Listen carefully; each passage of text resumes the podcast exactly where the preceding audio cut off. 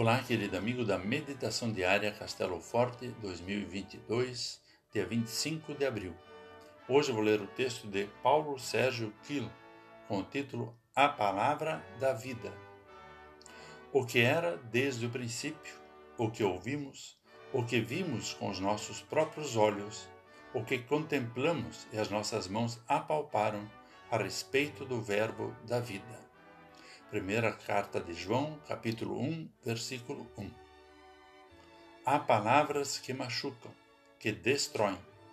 Muitas vezes, familiares deixam de conversar, amigos brigam e se distanciam por palavras mal ditas.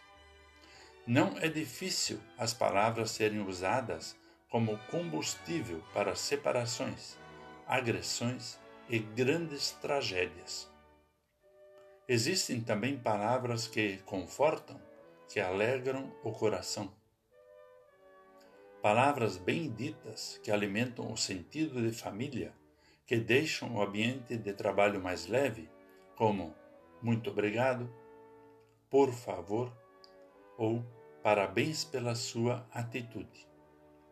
Palavras que não espalham, mas ajuntam, acolhem.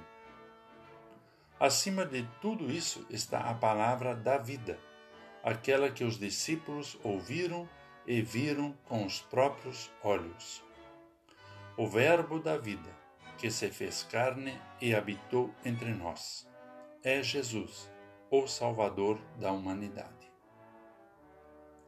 Quando Jesus habita nosso coração, nossa mente, nossa vida e nosso lar, palavras malditas são deslizes ocasionais, logo acompanhadas do pedido de perdão.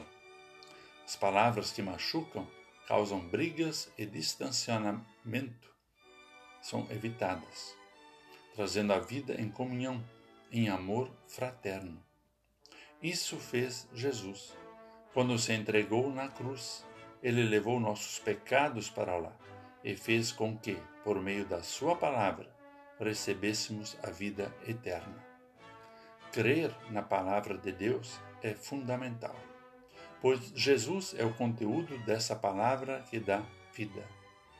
Ele é a palavra que nos dá uma vida que não termina.